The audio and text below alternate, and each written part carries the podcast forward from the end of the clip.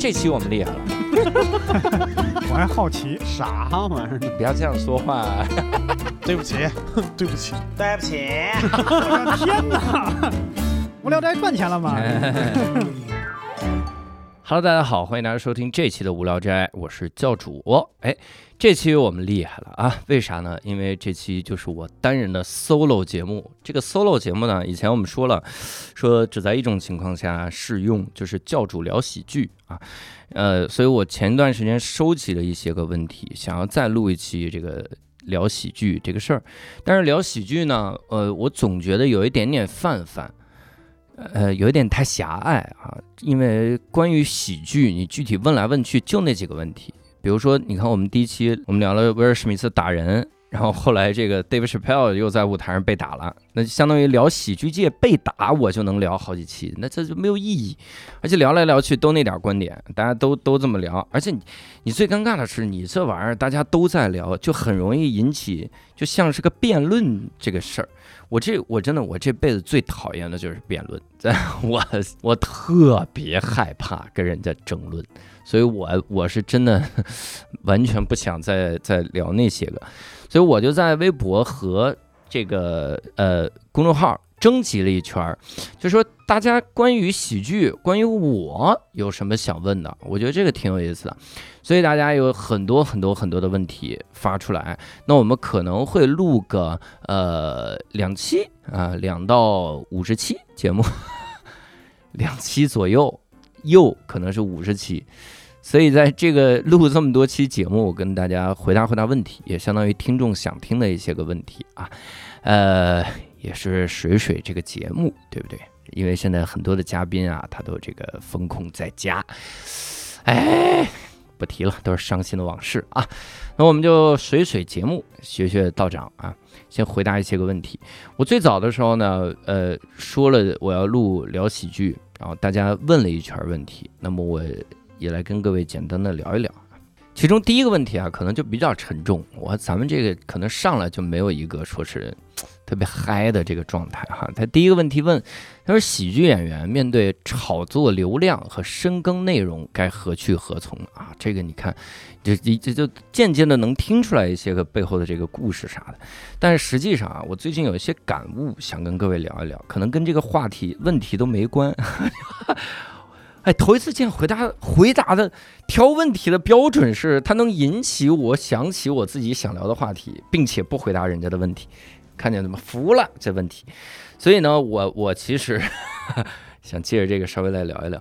我最近有一个小的感悟，就是太多的期待呢会把舞台压垮。这指的是什么呢？其实就是你这个人啊。你作为一个演员，你站在舞台上，如果你有很多的期待，你不能享受站在舞台上的每一秒的话，你这个嗯，久而久之，你的舞台会塌。这个塌呢，一方面指的是这种你抽象意义上的舞台塌，比如说你自己可能就不干了，不想不想弄这些了，这是一种；还有一种呢，指的其实就是你心里那道防线塌了。你以前总会觉得很多的东西能在舞台上进行表达。然后什么舞台好像你最后一道一片净土之类的，然后你就在这个净土上赋予了太多的期待。你比如你说我站在这个舞台上，其实我就是在深耕内容，但实际上也不是，因为我们看到很多在舞台上的演员，就好几年不换段子，就那点段子，然后天天说我深耕深，你深耕啥了？你深耕，你这咋是土地土壤有问题啊？啥也长不出来，长点段子啊，这玩意儿急得我。所以你你如果有太多的期待的，你就会神化自己的各种动作。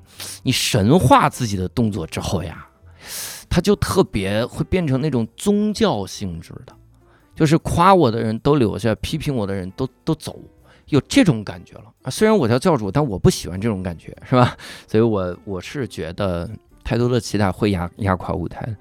我希望，如果舞台是你最后一道防线，你应该是在这个舞台上特别的自在。特别的松弛，你站在舞台上的时候，能够找到你热爱舞台的那个原因就好了。如果那个原因还在，你就多在舞台上站一会儿；如果那个原因不在了，你就不在舞台上待着，而不是说我站在舞台上是为了对抗万千浮躁，我要让大家什么让大家知道真正向往内容的人没，我觉得没有，就轻松一点，站在舞台上有意义。第一个问题。那第二个问题呢？他问的也跟喜剧有关啊。我们前一段前一趴的这个问题可能都跟喜剧有关，甚至我们这期节目都跟喜剧有关，神不神奇？然后我们后面呢再来一趴，我们可能会聊一些这个关于无聊斋的啊，关于我自己的一些个问题，挺有意思。然后比如他又问，而这个这个问题其实挺有意思，他问一串儿，但我想挑里面的几句来回答。他说喜剧的内核是悲剧吗？啊，为啥现在的喜剧喜欢搞的？必须要有个意义，是真的观众的口味变高了吗？看现场喜剧表演和电视喜剧表演到底差别在哪？我觉得前面几个问题都能用最后一个问题来回答，就是现场喜剧表演和电视喜剧表演它到底差别在哪？这个差别其实非常的大，就这个鸿沟。真的是一个鸿沟，鸿沟在于你在现场的时候啊，你是有一种沉浸的感觉的，那个环境是你你相对来说比较陌生的环境。那在那个环境里，能跟你产生链接的，可能就是舞台上那个人。那那个人说点啥，你都觉得可可好了，而且他说的越久，你越觉得跟他熟。你在一个陌生的环境里跟这个人熟了，那你当然会对他产生一定的一定的好感啊。也就是说，无论一个剧有多烂，可能你坚持看了你。看话剧的时候，哈，你觉得这个剧不合你的胃口，但你坚持看了三个小时，你多少还是会对舞台上的这些个演员什么的产生一点点情感连接。我之前看过一个我特别不能接受的独幕独，就是独角戏，就一个人演的话剧，演了两个多小时。那我到最后的时候，我也对舞台上的人产生了一些情感的链接，就是同情，也也有一些这个链接，所以希望。我真太刻薄了，我这人。所以现实中就是现在的那个现场的那个东西，它是有一种沉浸感放在那儿。屏幕前呢，可能更多的就是要给别人一个我看你这个节目的理由。你想想看，现在我们收看的习惯变成啥了？我们都是一个两个小时的电影，我们不看，我们要看一个三分钟搞懂这个电影，并且三分钟搞懂这个电影的人里面，他的语速是二倍速，然后就这个视频你都要一点二倍的看。你说我们现在耐心就已经差成这个样子了。如果你在屏幕前，你是对这个人很陌生，而这个人是在一个他熟悉的环境下看一个陌生人表演，如果你都。你你还在演那个线下那一套，我觉得是非常行不通的。行不通的一个非常重要的点就在于它能换台啊，它叭就换掉了，它呱就切换了，呱一快进，你这段就没了。所以你可能更多的在屏幕前，你要给收看的人一个东西，就是给一个理由，我为什么要看你这个。所以很多的时候，你就要给他想，那你到底要看个啥？可能更多的就是要想，那意义是什么？最后可能要升华个价值，它是这样的。从这点来说，米未的那个一年一度喜剧大赛，我觉得挺好。挺好的点在于，它里面至少有一些作品是纯喜剧，纯纯的，就是 我们严格意义上的纯纯的喜剧。所以你看那些个纯纯的喜剧，我们看的时候觉得非常的好笑。比如去年，呃，我认为非常好笑的就是生化不同步嘛。一心不二用那个作品太好笑了，就笑死我了。看多少遍我都觉得好笑，太好笑了。但后来你就发现啊，这个作品现场打分也很高，对不对？但网上有没有什么话题度？网上有没有什么传播度？好像没有太有，对吧？这是很残酷的一个事实。网上有话题度的、传播度的都是啥？都是从里面能看出一些意义的东西来。所以你说是观众的口味变高了吗？我觉得不是观众的口味变高了，是。在网上大家传播的时候，人多少会有一种心态，这个心态就是我要通过我传播的东西来彰显我的品味、我的价值。所以我传播一个纯纯的快乐的东西，除非很多年轻人，你看很多小年轻人发的微博，真的我什么都往上发，把这个微博当成自己的这个。微信 就哔哩吧啦哔哩吧啦一大堆，发了七八十条微博，全都是一句一句的，然后来抒发自己一丁点的心情，他不用去考虑别人是怎么看他的，他可能这也是他舒适的一点。而更多的人用微博的时候，他可能就会想说，那我转发我要经营，对不对？我朋友圈我要经营，那我转发，哎，我我如果是一个纯纯的快乐，和另一个是又好笑又有点意义的，他可能会选择后者来转发。就传播度多的，那肯定是后者。那既然他这个传播度高，那大家在做喜剧的时候，当然就会得出这个规律了，大家愿意转发一些个有意义的东西。所以这个是一个 相互选择的问题。那但是我还是希望有更多的纯纯的喜剧出现，并且这些也也引起大家的转发，大家真的会因为一个东西好笑而去转发。我觉得这个是我期待的一个场景啊。好，然后下一个也是跟喜剧有关的问题，就是普通人如何入行。普通人如何入行其实非常的简单，你你就在你所在的城市，你就搜，你在微信上搜你那个城市名儿加你的那个那个那个。就是脱口秀，或者是加单口喜剧，搜这，先去他们俱乐部看演出，然后看完了之后问问他们工作人员，你们有没有开放麦，接不接受新人报名？如果接受新人报名，你就直接就能上台了。所以就所谓的入行，其实非常的简单。就这个行业，其实它不算一个行业了，因为你如果是一个行业，它至少发展的路径是健全的。但是我们现在路径没那么健全，所以很多人其实还处于很迷茫的状态。即使是掐尖儿的人，他也是很迷茫、很焦虑，所以那你怎么怎么办呢？对吧？所以所谓的入行，那你就是在当地的俱乐部，比如你是泰安的，你就搜泰安脱口秀，你就搜这个。如果你们那儿有脱口秀的俱乐部，然后就就去看一场演出，然后问问有没有开放麦，直接就上台，上台你就入行，就这么简单。还有一个问题，我觉得直接聊一聊也行，就说想问一问喜剧的鄙视链，类似于话剧演员看不上拍短视频的这种，这个呢，我觉得没有任何的必要。为啥呢？就是我个人认为啊，一个好的喜剧，就在我的标准里啊，在我的标准里，一个好的喜剧演员，他是拥抱变化的，他是能拥抱时代的。我们以前的一个定义是啥？一个好的喜剧演员就是瞧不上其他的别的喜剧，你们这这个都不算玩意儿，他有这感觉，这个怎么怎么样？以前会认为这样，而且以前是越这么说话的人，你越认为他那个东西是高级，这是为啥呢？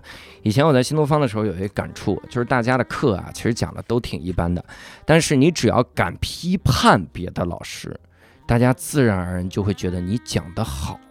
我不知道大家有没有这个感觉啊？比如别的老师叫谐音记忆法，你上台你第一个谐音记忆法也叫记忆法吗？那什么玩意儿啊？啊，怎么这就谐音了？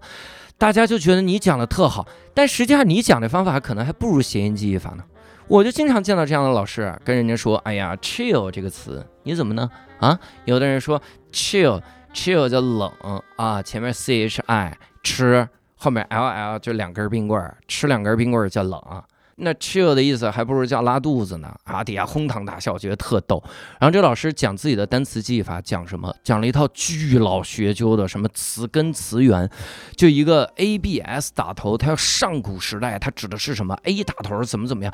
大哥，你这俩原理不是一样吗？我记吃冰棍和记 a b 这个词根指的是什么？原理上是一模一样的。然后有人会说，那不对啊，A B 这个是有道理啊。那废话呢，吃冰棍那也有道理啊。但是 A B 这是有传承啊。那吃冰棍这我讲久了不就传承了吗？你这不是一模一样的道理，你装什么玩意儿呢？气死我了！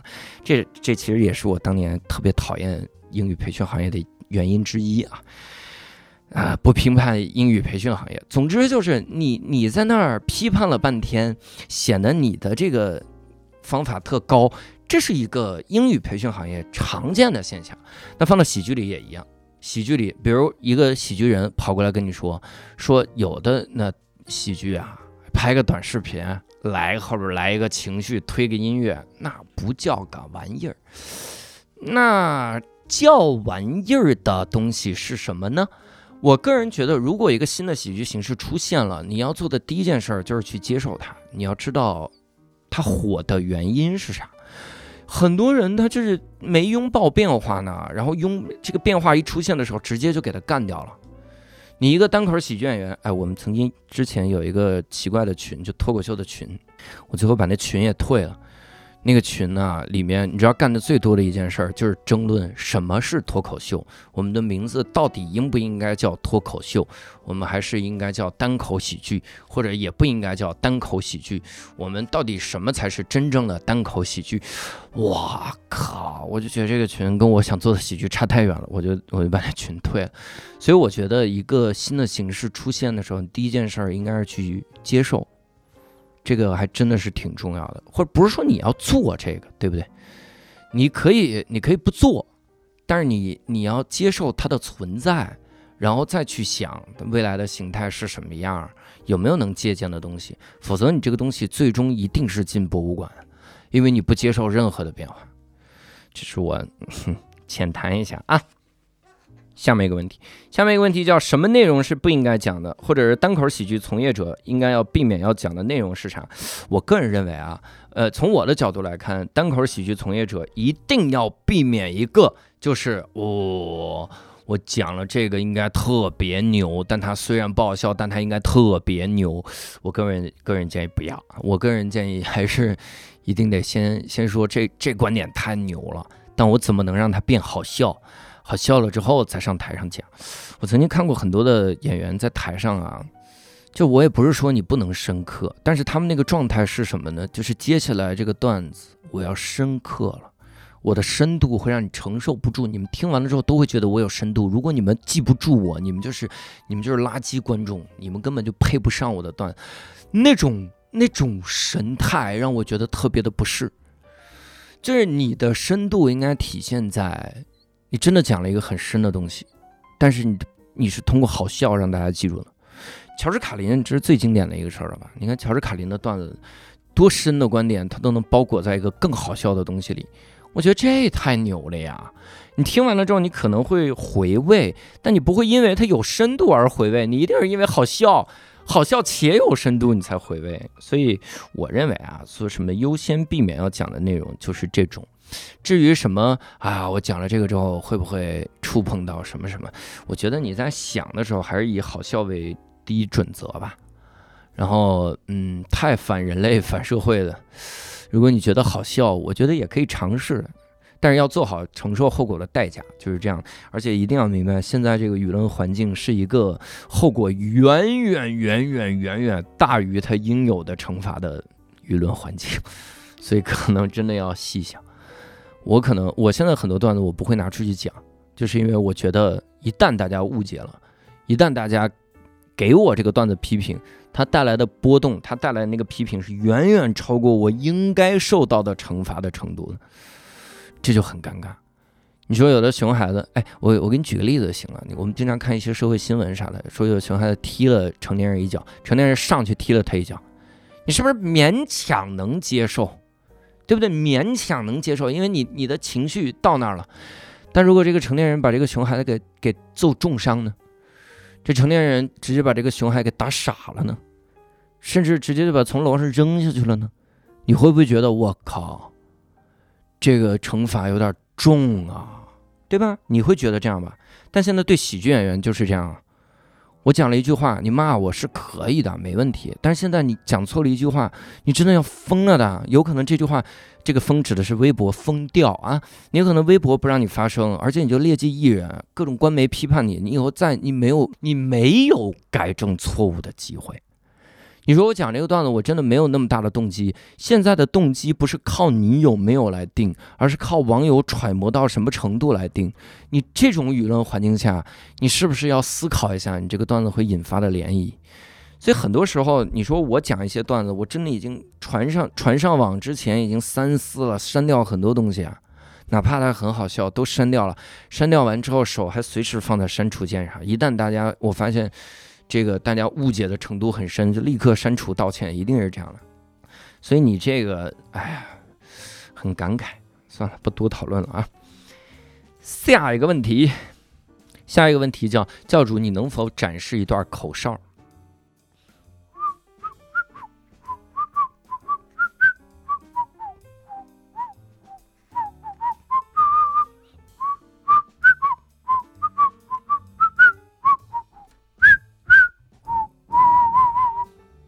下一个问题我觉得挺好的，引甚至引起了我的反思和焦虑。这个问题叫脱口秀演员能成为电视综艺咖吗？两者的转换难点或者突破点是什么呢？这个问题啊，一般要问那种已经突破了的人，对吧？对于我们这种就是 我们只是在线下讲的人，你说问我们，就好像问一个这个特别穷的人，说这个有钱人的那种空虚，你觉得是什么样？然后特穷的人给你描述出来了，你也不会信，对不对？这个问题，呃，但是他后面补的这个这个半句，我觉得问的挺好，叫为啥国内的脱口秀演员很难成为大型综艺或者颁奖盛典的主持人呢？就是还是大家没进入到一个特别轻松的状态中，虽然已经有所好转了。你记不记得很早很早很早以前，人家对中国人的刻板印象是啥？叫不开不起玩笑，不敢开玩笑。我们也的确有一段时间是在大型的晚会中，你绝对看不到有人开玩笑的。所以你记得李咏第一次主持春晚的时候，大家就已经觉得是一个非常大的突破，因为李咏老师是一个很幽默的人，大家第一次觉得哇，很幽默的人来主持春晚，甚至在很多节目的串场中间幽默了，大家觉得很大的突破呀。那可是没多少年前的事儿啊，所以你想，我们才突破到这一步，对吧？我们现在大型的晚会的主持人，我们才勉强能接受他幽默。你指望一个大型的晚会的主持人上来之后，他就是靠幽默起家的，然后上来之后各种调侃，甚至调侃那些我们以前认为非常权威的人、很庄严的人，各种名家导演坐在下面，我开张艺谋的玩笑，开陈凯歌的玩笑，你敢开冯小刚的玩笑？所以我觉得还有很长一段路要走啊，这个没有办法了。好，下面一个问题啊，其实挺有意思的，我觉得在这儿聊一聊也挺好的，因为播客嘛，是吧？这个大家听我的观点，而且大家都是老听众了，听观点还是能有耐心的听一听。这个就说说聊不了政治的喜剧算不算喜剧？呃，其实可以扩充一点，就是聊不了性和政治的喜剧算不算喜剧？我个人认为仍然算呀。就我们仍然会掉入到以前那种，就包括我前面回答那个问题，就是这个不是玩意儿那种状态里，就是我们不能接受任何一种所谓不能正根儿的那种人。你像国内有一批人最早的时候听脱口秀听的是黄子华，但你黄子华的那个版本啊，他已经是 stand up comedy，就是单口喜剧，他的改进版了。就他自己的本土化的版本，它中间会有大量的互动，会有很多没有笑点的地方，会有很多纯表达观点的地方。就这种的时候，由于一批人最早听的是他，所以到现在为止，还有一种声音就是：哎，你们现在这都不是玩意儿。还是子华神啊，黄子华永远的神，只有这个叫喜剧，就这种感觉，我我觉得 一定会被淘汰的这样的观众，这样的观众，这样的观众就特别像那种就是听京剧的时候，现在的京剧一段听不了。他就觉得你们这都不是玩意儿，就其实特别有意思。有一个特有意思观察，就在这些人的心中，就这些人的言行看似是在维护这个艺术，但实际上这个艺术在这个这些人的心中早就死了，他们才是最不支持这个艺术的人。所以呢，很多人会认为，哎，你的单口喜剧你就该聊政治和性，而事实上，我看过很多。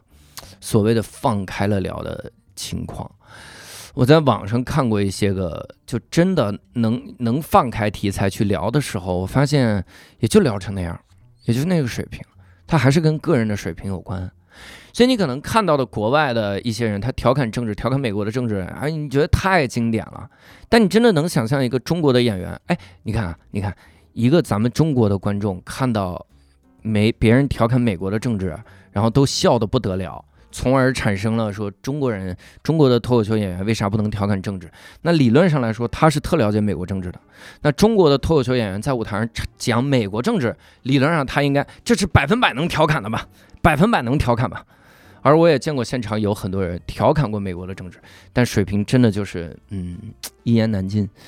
所以第一，你看到的调侃美国政治的那些人，你看到的已经是一个筛选过后的状态了。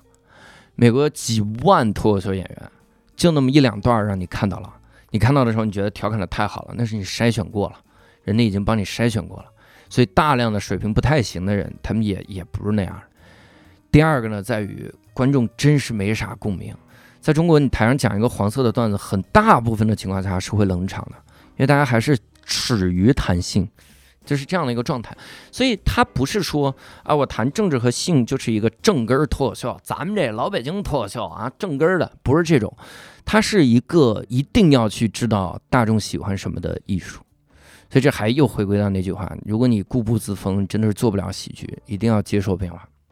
但是你也不用拿这段话拿到那些固步自封人面前说，你看看你是不是固步自封？你的后辈教主 他抨击你们了，不是？嗯，下一个问题啊，下一个问题我觉得挺有意思的，这个问题也想跟各位分享分享，算是满足一定的好奇心啊。这问题呢叫做这个呃，创作会不会枯竭？枯竭的时候怎么办？我很早以前写过一篇文章，就说。所谓的创作枯竭了，应该怎么办？其实你更该办的事情呢，是你旅游，戳到各位伤心处了哈。旅游，旅游，然后去跟大家交流，然后去多看书。实际上，我们很多时候觉得所谓的创作的枯竭，只是因为你疲惫了，就是你之前所有积累的东西用用的差不多了。它这玩意儿翻不出花了。当你大量的去输入的时候，你又不会觉得创作有枯竭了。它一定会启发你新的这个创作，甚至是启发你新的形式。哎，如果做一个这样的新的形式怎么样？我以前也有过那种，就是很很 很无病呻吟的状态。就作为一个喜剧演员，我创作枯竭了，感觉自己入行五年已经了不起了，然后有点飘了，觉得说。哎呀，我可以谈创作了，喜剧是如何影响我的人生，已经开始写自传那种状态。我没真写啊，各位，我只是假装有那种状态。那个时候呢，我往往会拿日本的喜剧来警醒自己。就日本的搞笑艺人啊，你你随便了解一两个他们的故事，你都会保持自谦的，你不会，你一定会对喜剧很敬畏的。就在日本，一个入行十年的人，基本上就算新人，明白吗？就是后辈。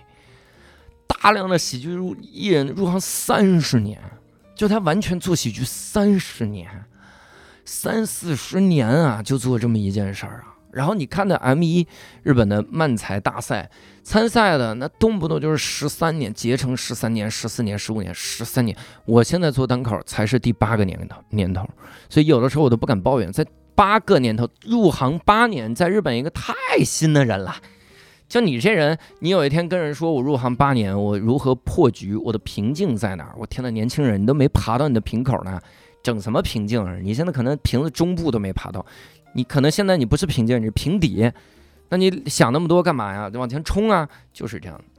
而且你想想他们那个竞争压力，他们他们那个那个创作的强度。他们都没有枯竭，所以那真的就是开发人脑的极限了，就往死创作呗，一定不会枯竭的。所以想跟各位分享分享，有的时候你真的不能一下子把自己想到已经把自己放在一个好像已经饱经沧桑、吃了很多苦、这辈子啥都见过了、盐吃的比很多年轻人饭还多的这个状态，我觉得不对，就是要输入大量的新鲜东西来刺激。别抱怨自己老了，老啥呀？我天哪，真的，有的时候，呃，我我这个不做任何价值评判啊，但有的时候我听一些演员讲三十岁感觉自己老的屁都放不动的段子，我就很，我内心不适，我就不想听这种段子。我觉得老啥就无病呻吟嘛，这玩意儿。但是很多人听到我的段子也是无病呻吟的状态啊，大家都是无病呻吟，挺好的，相互共勉吧，往前冲吧。是这样的，所以我认为，呃，所谓的枯竭了，就是你最近累了，然后去旅游旅游，然后创作创作。我我听过最逗的一一个是，有的演员说我我创作枯竭了，然后还给后辈讲述他的痛苦，就我刚才说的所有毛病，他身上都有。然后他三四年就五分钟的段子。还有的演员是那种，就是给你讲半天，说演员一定要居居安思危，你没有那种。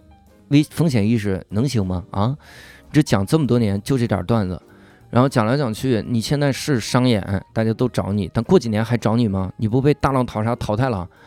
啊，人家有不断创新能力人早被你淘汰了。说这个话的人，七八年就十分钟段子，没换过就十分钟，一秒都没多写，我就觉得，好吧，所以我希望我更多作为一个独行者。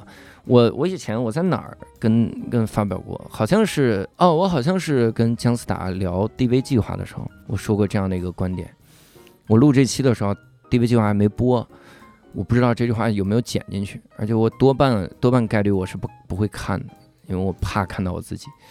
我里面说了一个观点，就是说我我特别害怕，我到最后别人介绍我的时候说这是一位脱口秀的老前辈，然后就没了。这是我这辈子听过最耻辱的评价。我希望我哪怕大家把我当新人都行，大家不认识我，把我当新人，但是听了我段子说，我靠，这哥们儿挺牛啊！我希望大家我收到这样的评价，但我最希望收到评价是：哇，这是全国最牛的脱口秀演员教主！一听他段子，哇，好牛，怪不得他是中国最棒的脱口秀演员教主。我希望收到这种评价哈。但是你要让我退而求其次，我觉得收到那种也比这是一位脱口秀老前辈，你要给予他 respect 好得多得多。我希望我永远站在创作能力和技巧的顶峰上，我不要，我要我要当这个技术的第一军团。我不要去当一个 到最后只是一个老前辈。你活得久，所有人都是老前辈，真的。你努力养生，你就是老前辈。你从今天宣布你是脱口秀演员，然后你活两百岁，你是你是全世界最牛的脱口秀演员，因为你是老前辈啊！加油吧。然后这是关于喜剧哈，当然关于喜剧还有一个问题，我觉得也挺有意思的。这个问题，这问题是当时一个演员问的，我觉得挺值得大家思考的。这演员就问啊，他说：“真的想问，长得好看是真的不能做单口吗？”啊，这句话你说实话听起来很凡尔赛，而且问的这个人他其实长得非常好看，就是这个听起来很凡尔赛，但是我我真的觉得这是一个非常值得聊的话题。为啥呢？因为以前在单口界有一些玄学，最早的时候说女演员不能做单口。因为女演员呢，就幽默会消解性感，还有一种是啥呢？叫这个长得好看的没法做单口，因为就逗不笑观众，只会引起观众的嫉妒。这个玄学啊，哎，我这个人有这么一个特点，就是第一开始，当然没人没人说这话的时候，我特喜欢说这话，就是我我真的我我当年特喜欢提出这种观点，标新立异嘛。我觉得长得好看的人做不了单口。长得好看的人就是大家会分散注意力啊！你穿的太帅了，你做不了单口。哎呀，你你太帅了，就是这种。呃，我前几年就是没人说的时候，我特喜欢说这个。但现在大家特喜欢说这个的时候呢，我就习惯性的我就不想说这个，我就想想想他的对立面。你看我这个人是特不喜欢与人争辩，但但经常会当一个 杠精的这么一个人。所以我自己呢有这么一个思考，也跟各位聊一聊。就长得好看的人是不是真的不能做单口？从结果上来看，我们的确看到很多长得好看的人在台上冷的跟屎一样。然后我们觉得啊，长得好看的人就是做不好单口。但我后来想了一下，这个原因是这样的：绝大多数的单口喜剧演员在台上都冷的跟屎一样，百分之九十九在台上都冷的跟屎一样。我很多情况下在台上都是冷的跟屎一样。没看过我冷场的人，你真的不叫看我演出看的很多，我一定有冷场的时候，甚至我商演都有冷场的时候。商演你你拼盘演出讲的都是我老段子，我都有冷场的时候。那那个时候你没看过这些冷场的时候，你真的不叫看我演出看的很多。那绝大多百分之九十九的人都有冷场，但是我们只记住了好看的人冷场。你能明白现在好看的人优点了吗？他至少被记住了。你从来没有人跑过来跟你说，哎，是不是长相很普通的人就是做不好单口？为什么？因为我看过十个长相很普通的人，他们冷场了，从来没有，就是这么残酷。朋友，如果我真的是一个经常冷场的人，如果我的冷场的比例要比我热场的炸场的比例高的话，你是记不住我的。你从来不会说那个叫教主的。他怎么回事？他是因为长得好看做不好单口吗？你不会这样说的，这就是这个世界的残酷。所以长得好看的人不要气馁，你至少被人记住了，长得好看，能明白吗？这就是很残酷的一件事情。唉，我这个爱字儿不要剪，给我放进来，这真的就是我想表达的东西。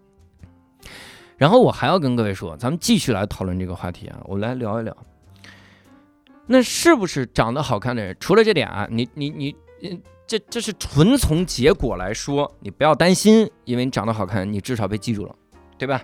长得难看的人，长得特别丑的人也会被记住，但就是绝大多数的人，我们只是长得普通而已，我们也不是特好看，也不是特别丑，我们就是一般丑。那这这这就是记不住，记不住，那你就只能靠段子，这是很重要。但是我们要聊第二个角度是，长得好看的人为什么我听到他段子的时候，往往觉得段子没有那么炸？就是我们只拿好看的人来比啊，现在我们不不拿什么绝大多数人了，说绝大多数人都没有掌握单口喜剧的技巧，不是，我们就说长得好看的人有没有可能技术上稍微稍微比别人更慢掌握一点？有没有可能？答案是肯定的，有，就是吃这个亏，就是因为长得好看，技术往往有可能比别人晚领悟一点儿。为什么呢？其实原因也非常的简单，就是因为啊，往往长得很好看的人，他生活中遇到的阻力没那么大。这句话呢，没有别的意思，各位不要给我加任何的误解，你纯从喜剧素材的角度来思考。如果你误解，那真的挺伤心的。我无聊斋录了这么多期了，然后我现在还要处于一个我随便说一句话就要被一大堆人误解的这样不安全的环境，那我真做这个节目的意义都不知道在哪儿。我们就事儿论事儿来讨论啊。你比如有一个小孩长小的时候呢，长得很普通，但有个小孩长得很可爱、很好看，人见人爱，大家就是喜欢。你觉得哪个人的负面情绪会多一点？应该是那个被忽略的小孩。这个以前你看，一个家庭里三个孩子，老大和老小往往容易开心，而中间的那个人往往是被忽略的，而中间那个人往往是负面情绪稍微多一点。所以从这个，这当然不是一个心理学的调查哈，这只是我自己一个粗浅的观察。如果你平时很快乐，长得好看的人，我很少见到，很少啊。很少见到长得特别好看的人，然后又特内向，然后不跟别人说话，然后每天就憋着，别人也不跟他说话，好像很少有这种。而你想想，很多的单口喜剧演员，他在生活中就是一个杵窝子，特别内向，然后社恐，聊两句就没话了，然后平时大家玩也不愿意带他，就是这样的一个情况。我从小到大都是这样的情况。我为什么变幽默？就是因为我我我自己潜意识里，如果大家带我玩的场合，大家玩的很一般，就会怪我，而下一次就不会带我了。所以我每个场合都要想尽办法让这个场子变得好笑，让这个场子让大家觉得难忘。所以这才是我潜意识里面能想到的。那我是不快乐的。你比如说徐志胜。徐志胜，你看他现在火火成这个样子，但是徐志胜以前讲过啊，他小时候受很严重的校园暴力呢。他上晚自习的时候，别人就把他拎出去，然后踹一脚，然后再让让他晚自习回去写，背后就一个大脚大脚印子。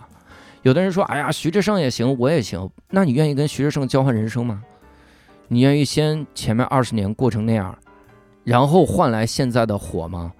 我反而仔细想过，我不愿意。我是一个非常希望我火起来的人，但是你要让我换人生，我好像有点难以接受。所以他那么幽默，他要他幸亏幽默，他才能健康的活下来啊。否则很有可能，你像我这样的，我我平时生活那么那么大压力，我自己又那么敏感，我幸亏幽默呀。我要不幽默，我早报复社会了，我早就可能自杀了。所以我幸真是幸亏幽默。我们才活下来，那我们生活里不快乐多了去了。但是往往长得好看、特别开朗的人，就这两点吧。一个长得好看的人，一个特开朗的人，他往往生活中没有这么多的负面情绪，所以他很难有一个时间说自己苦巴巴的，没人跟他玩，自己就坐那儿，自己脑海中自己跟自己玩，自己想办法让自己过得没那么糟糕，然后自己逗自己笑，很少有这样的经历。所以不光是长得好看的人容易冷场。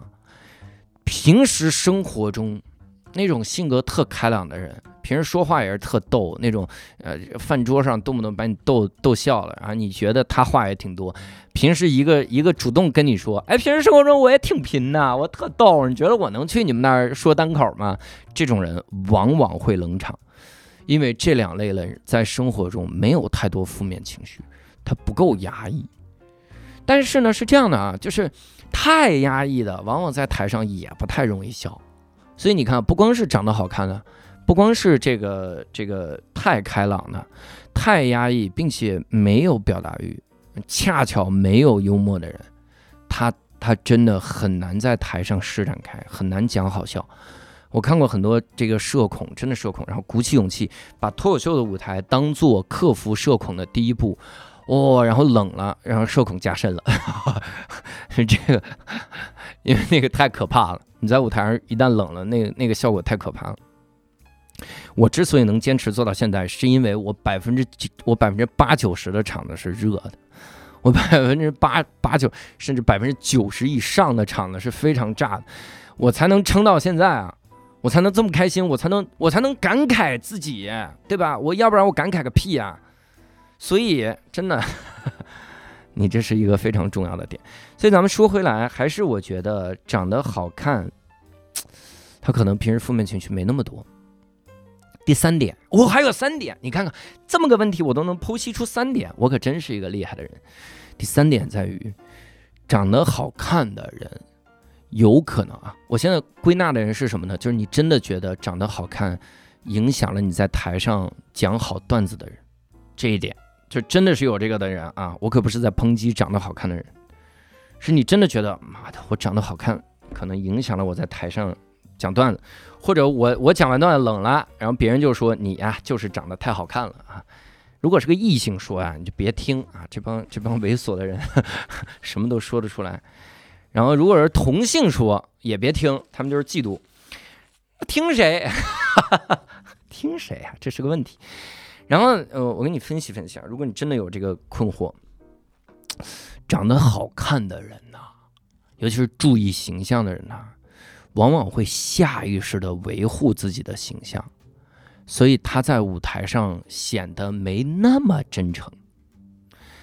他呢，我我见过。一个人，我以前在节目里面说过，我说我最早的时候当单口喜剧的主持人的时候，主持人呢是要调侃每个演员的嘛，所以我就去收集，我跟人收集，我说你这个，您您是什么职业啊？然后有一女演员，那很早以前的事儿了，女演员说我是一个情感作家，我当时就已经想到我调侃的方向了，我说那你单身吗？就他写了十几年的情感的这个东西，他写的情感是教你怎么谈恋爱啊，教你在恋爱中和在婚姻中怎么拿捏对方。然后我说：“那您单身吗？”他说：“我单身很久了。”我就当时特特，我觉得这个荒谬点特特明显，就是你那么久单身的人指导人家怎么谈恋爱。你如果是一个谈恋爱中的人，你恋爱中的人，你说我我是如何维护恋爱的？婚姻中的人说我是维如何维持婚姻的？你单身的人知道，你不是靠想象吗？你不是搞笑的吗？那人家信了怎么办，大大姐？所以我当时想的是这种，我就说，那我调能调侃一下吗？我说你是一个情感作家，教人怎么谈恋爱，但现在一直是单身。他说不能，你知道吗？这个演员第一开始我问的时候，我说能调侃你吗？他说能，我特别接受自黑，你随便调侃。然后我问能调侃这个吗？他说不能。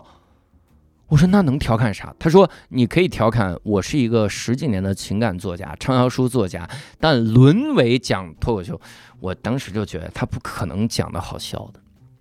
虽然当时我入行尚浅，但我觉得他不可能讲好笑，因为啥呢？因为你自己维持了一个形象，你维不是说维持形象不好。你上舞台你说啊，其实我昨天大便的时候拉了很多。我靠，大哥你也太不在乎形象了，你甚至引起不适了。你维持形象不是说不好，而是说你会显得不真诚。比如说，一个美女上台的时候说：“ 我我经常见到，哎，你有没有发现一个长得好看的人，他由于没有负面情绪，他所以往往往往他的第一个段子，他的负面情绪都是别人夸他好看这个事儿，有意思吧？一个长得好看的人上来说，大家可能觉得我长得很好看，但其实我我真的没那么好看。完了，这场子已经完了。就是大哥这。你你对这件事儿有负面情绪吗？那我们完全没有共鸣啊，我们只会觉得你你很开心。哈哈哈。我见过一个人在台上讲，其实其实我我平时会被人说很丑，哈哈，就你的负面情绪来自于这么虚假的事情，没有意义。你可能真的有这个负面情绪，但麻烦你换个话题好不好？底下的人不相信你有这个负面情绪，来点有共鸣的。所以，当一个特别长得好看的人在台上又稍微顾及自己形象的时候，他往往有有两种体现。第一个体现就是他放不开，这个放不开是题材上放不开，或者表演上放不开，因为他觉得我不能装傻，我不能做演绎，我一旦变一个表情，我，哎，这个表情我大家看不到，或者我不能出怪声儿，我这种怪声儿，我一旦出了，大家大家觉得那一刹那我不好看了。你发现了吗？就是好看的，虽然在他那儿听起来是个负担，但是他又很在乎好看这一点，所以这就是问题嘛，对吧？你你表演上你可能放不开，第二就是题材上可能放不开。你的选的时候，哎，我刚才是不是说了题材上放不开了？我现在怎么录节目跟 Storm 老师一样，都出现幻觉那种录？然后你你的这个放不开，你在。你在技巧上可能会放不开，这技巧指的是什么呢？你不剖析自己内心，你只是加了一些个很简单的技巧，因为你觉得这就够了。剖析自己内心会让你自己觉得不适，而这种不适很可能是很多年来都没体会过的，所以你难以面对它。我前段时间想写我小时候遭受校园暴力的这个这个段子，我写不出来，就是因为我不敢剖析内心。但你知道我这个人是这样的，就是一旦来个名记者来采访我，我就特愿意跟人剖析内心，因为我觉得如果我不剖析内心，我要跟人聊点什么观点，就会暴露我自己的没有文化这一点，本来就没有文化，再再再让人家知道了多难看，所以我就只能多剖析内心。哎，我跟我跟姜思达聊 DV 计划的时候，我其实就聊到了我校园暴力这个事儿，遭受校园暴力这个事儿，然后那一刹那我发现。我剖析的挺准的，所以反而找到了写段子的方向。你难以面对的东西，你觉得不愿意剖析的东西，你硬着头皮去剖析，你不去想，我讲完这个段子之后，别人会怎么看我？别人会不会觉得我没那么好看了，没那么漂亮，没那么帅了？别人会不会觉得我不是个淑女，不是个型男了？不重要，你就剖析，因为这是你立于舞台的唯一的东西。真诚是你立在舞台上唯一的武器，你要拿出来这种真诚去给别人看。当别人感受得到你的真诚的时候，哪怕这个段子没那么好笑，我觉得也会引起很强的效果，也比你说就说，哎呀，我冷场冷到我觉得我做不了单口喜剧，也比这个好。所以我觉得大家还是要去真诚，嗯，不要那么在乎自己的形象啥的。所以你说长得好看能不能做单口喜剧？我从这么多角度来给你剖析啊，也体现了我对长得好看的嫉妒、恨，是这样的啊。还有一个问题也是跟喜剧有关，我就来问一问啊。说教主考虑之后参加下一个一年一度喜剧大赛吗？不管以什么身份，台前幕后都算。这个来问问你啊，台前幕后都算，那观众算吗？我打算做观众。还问过一个问题，叫教主考虑过出自传吗？我其实，哎呀，我还真考虑过，你知道吗？就是，但我在想，如果我出自传啊，如果我火了出自传，大家觉得我特嫖；没火出自传，大家觉得没必要。但是我个人又觉得，一个自传这件事儿其实挺有意义的，因为这个东西能记录你的人生。我觉得记录。这件事儿，它的本身的意义要比我出了个自传让别人更了解我更有意义。我年轻的时候，小的幼小的时候，看到一些个名人出自传，我就觉得你飘了，你你出自传谁买啊？后来我意识到，可能有一部分人出自传的心态真的是想记录吧。当你想记录的时候，我觉得是没问题的。因为就算你看我做播客做了三百多期了，我从小到大我很多的故事我还是会忘，我还是想不起来分享。我在跟人家深度访问的时候，就是很多名名记者来采访的时候，哎，问到了，哎，我突然想起来，我可能有这么一件故事，那故事我觉得还挺值得记录的。那我又找不到载体来记录，我在节目里我好像我错过了。我不能跟人家聊着聊着这事儿，我突然聊，我五岁的时候有一事儿啊，我特想记录一下，没有意义，而且它它效率太低。你说我将来，比如说我有天没了，然后你说我想了解一下刘洋教主这个人，那我我怎么看呢？我怎么能集中的了解呢？我听他的播客，听他播客很零散的了解，所以我觉得他是一个很好的载体。就是自传这个形式，所以包括我同行，呃，Storm 老师相当于是出自传了吧？那也不算自传，出了本书啊，叫我把人生当喜剧。各位可以去看看，这个行为啊，本身我觉得挺好的，就是你能记录，我觉得记录在这个时代其实挺重要的。我有的时候挺遗憾，我想去了解的一个人，然后他没有什么记录。能明白吗？就是我想去了解，然后发现他从来不发朋友圈，然后从来不发微博，然后也不写文章，没录过播客。你想了解这个人，这个人就是迷，在你面前迷。你真的认识这个人吗？你说我认识十年了，但你真的认识他吗？所以这个时候。每每想到这个的时候，我还是觉得自传这个东西挺有必要的。但是大家一定要分开来看。但这个东西，你你能指望别人怎么看你？肯定会有人觉得你飘了。如果你写一个自传啥玩意儿的。然后这个问题我觉得也挺好，叫请问教主，如果时间重来，没去新东方的话，会做些什么呢？后来还是会讲单口喜剧嘛？如果我当时没去新东方，我可能就去，我们就干我本专业的事儿了嘛。因为我学的是能源与环境系统工程，我们这个呢是冷热方向都行，但我学的是制冷方向。制冷方向呢，呃，只要你能生活中用到的制冷，你生活中用到的制冷叫普冷。我们有的时候我会调侃说我是修空调的，但这是普冷方向，普通制冷。然后有高端制冷，就是那种呃，比如超导体。然后再比如说这个航空航天啊，做这些，以我的性格，我可能要去普冷，然后进大企业，进大企业什么格力之类的吧，空调啥的。因为我们实习的时候去过那种做高精尖的那个厂子，太枯燥了，真的不适合我。我做新东方也是因为我觉得这玩意儿适合我，我不喜欢枯燥的工作，我我受不了，我崩溃了。而且以我的专业素养，我没进科学界是科学界一大幸事，就真的科学界应该应该奖励我，中国科学院颁发我一个奖，奖励我为中国科学做出的贡献，而这个贡献叫做我没有进军中国科学界，希望有这 有这么个奖。如果我到时候在格力的话，我觉得我人生会很压抑，那会不会讲单口喜剧？我觉得，如果我没进新东方，我还是会接触到单口喜剧，因为我零九年就接触到了，我一零年才进新东方我还是会接触到，我可能会上台试，因为好像我去讲单口喜剧这个事儿，跟在不在新东方一点关系都没有，是我看了他们的演出，我本来就知道这个形式，然后看了演出，然后我我又上台，它跟我的本职工作，也就当时的新东方没关系，也就如果我是一个格力的产品经理啊。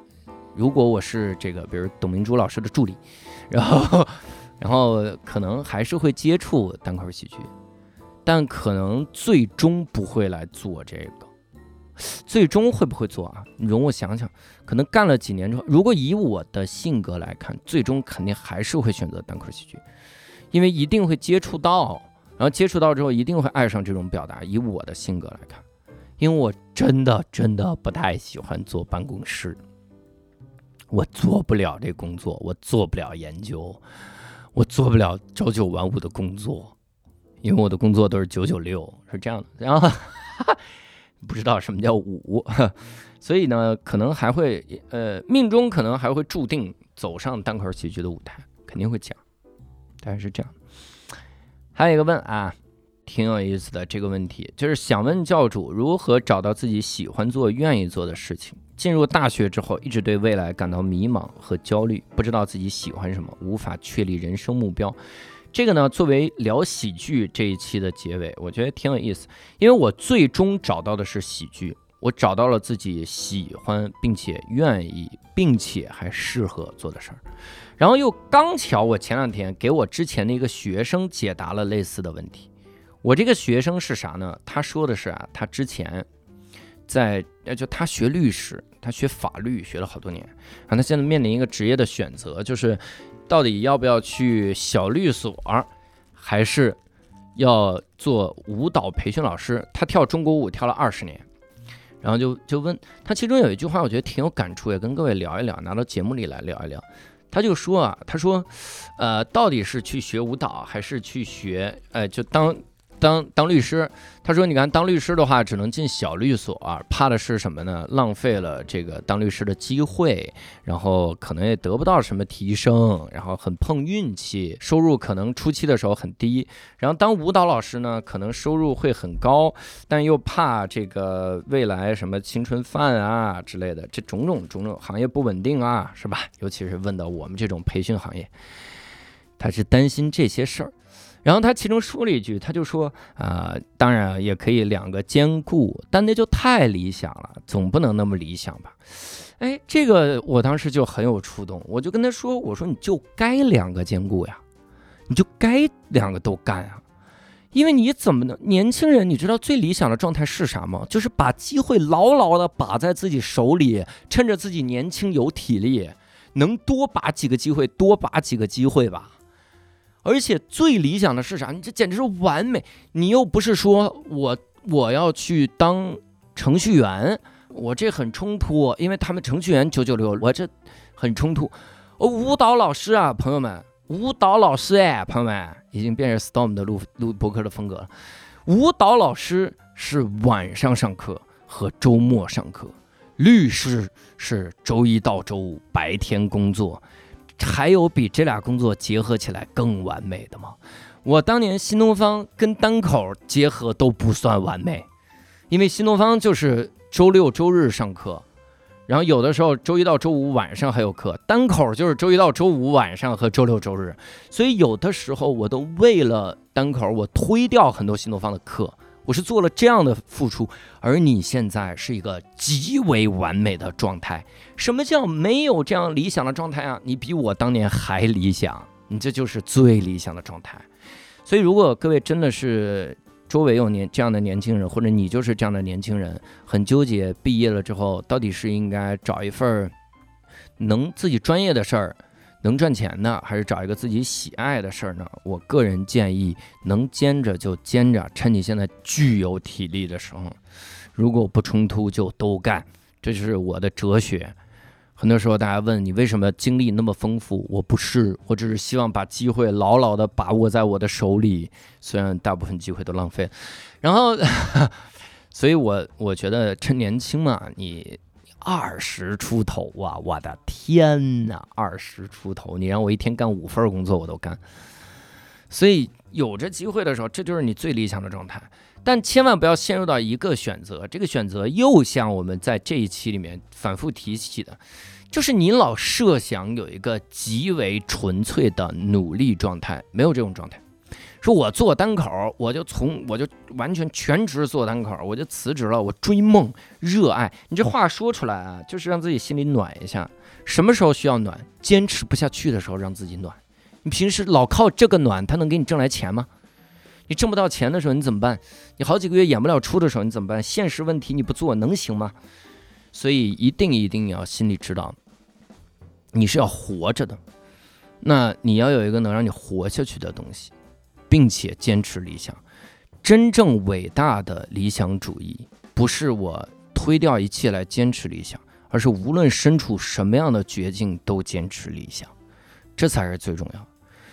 你对单口喜剧的热爱，或者你对你自己喜欢东西的热爱，不是说我我必须二十四小时干这个，我必须抛弃一切来做这个，就叫热爱，不是。而是无论生活所迫把你逼到什么样的程度，你都在做这个，那你才叫热爱。我们有几年这个非常非常时期，那有的英语教授还是在偷偷看英语教材。那个时候是不让你看英语教材的，但是还是偷偷看。为什么？真喜欢，真的是热爱英语这个语言。那这个才叫热爱。无论生活把你逼成什么样，叫热爱。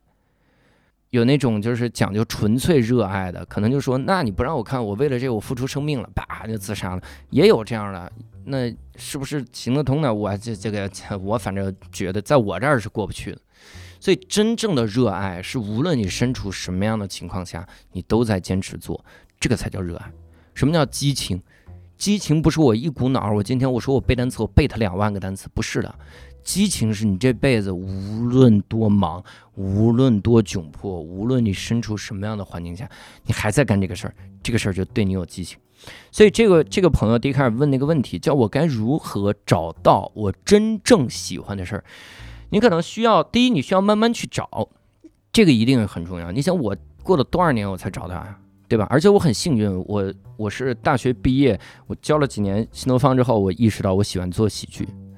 我意识到我在新东方留着，我也只是因为我喜欢表达，喜欢做喜剧，所以那个时候才明白自己喜欢什么。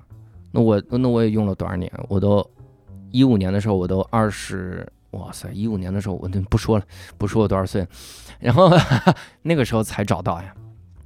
那各位也是呀，各位你你慢慢找嘛。但找的时候你要有个标准，这个标准就是你突然发现有一天，你无论多忙，无论多累，你都想干这个事儿。那那个东西就是你喜欢的事儿，但还有一个很重要的因素就是你你找到你喜欢的事儿，你要去找，而不是坐那儿等。